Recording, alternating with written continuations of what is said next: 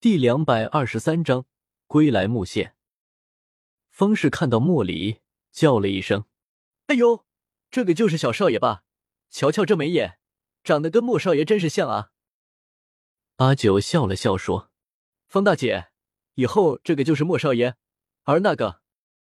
阿九指了指院子里的月末说：“那个就是莫老爷了。”呵呵。方氏笑了笑：“瞧我，越发的糊涂了。”这要是都叫少爷，岂不是要乱套了？也对，以后这个小的就是少爷，外面那个大的就是老爷了，而东家你就是夫人了。阿九想了想，好像是这样的。方大姐说话真是有意思。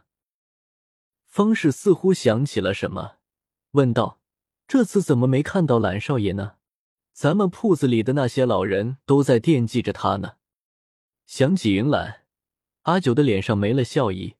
对方是说：“那个孩子留在京城了，我们大人想清静，可是孩子有他自己的想法，我不想拖累他，就让他留在京里了。”方氏接着说：“说的是啊，这好男儿就是要好好学习，将来考个功名也能光耀门楣呢。他有那个志气，咱们做父母的就要支持。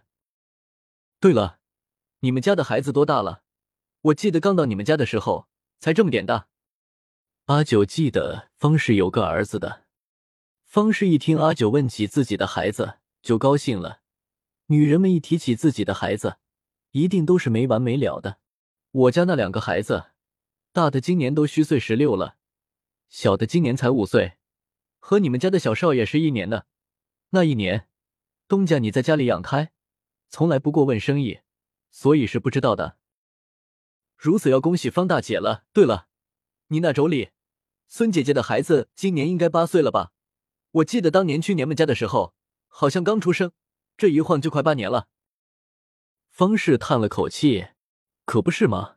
那孩子也八岁了。当初多亏了东家你，不然我们那一大家子还在一个小院子里挤着住呢，哪里会有今天的光景？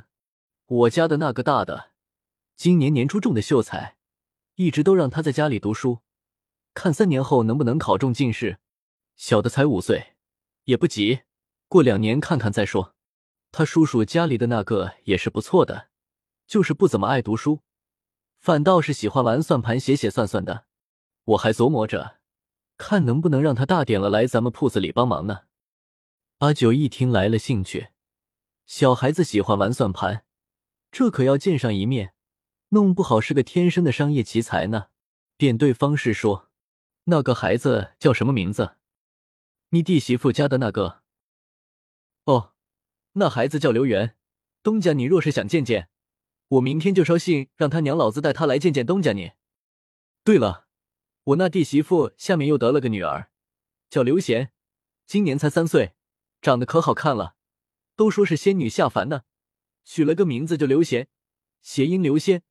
东家，你要不要也见见？阿九一听“仙女下凡”几个字。就想起了地府里和忘忧山庄的点点滴滴，没想到自己这辈子遇到的仙人可真不少，于是说：“听你这么一说，我倒是很感兴趣。不若把那女孩带过来，我一起见见吧。”方氏一听大喜，忙说：“好的，我明天就捎信让他们过来，能见东家一面可是他们的福气呢。”方大姐，你越发的会说话了，怪不得咱们铺子里的生意这么好呢。难不成铺子里的人都和你一样的会说话？阿九玩笑道。方氏摇了摇头道：“我可不是哄着东家你玩的，东家你们这一家可都是贵人啊！你看看莫小少爷和莫老爷这通身的气派，我这双眼睛见人也见得多了，从没见过这样气质的人。打从刚刚见到小少爷的时候，这孩子一举一动都跟别的孩子不一样呢。”阿九笑了笑。皇宫里的皇子自然是跟别的还不一样的，嘴上却是玩笑说：“方大姐，几年没见，没想到你说话这么有意思了。走，咱们去院子里看看。”方氏因为收到月末的信，提前来到了木县，一面检查木县的飞雪城衣铺的经营状况，一面收拾东家住的宅院。而如今的方氏。手中通过飞雪成衣铺赚得的银子自然是不少的，暂时住在木县的一家客栈中，后来阿九知道了，强烈要求他住到自己的家里。这么大个宅院，只住了一家三口人，太浪费了。方氏最后只得受宠若惊的，再在阿九的宅院中的客房里住了下来。第二天，方氏拿着一摞账本，来到阿九与月末的院中汇报工作。远远的见看见他们一家人正在其乐融融的聊着天，不知道在聊些什么。忽然听见小少爷大声说着：“灵儿长得像阿九，父皇都说了，灵儿眼睛最像阿九。”父皇，方氏掏了掏自己的耳朵，我没听错吧？小少爷刚说的是父皇这个称谓啊！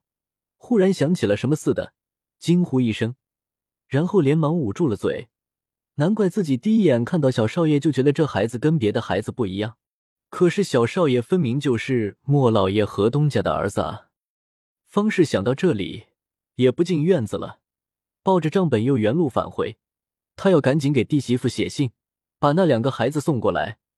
莫老爷和东家根本就是贵人啊，和皇上的关系很好的贵人啊！自己果然没看走眼，这一家人都是贵人呢。然后五天之后。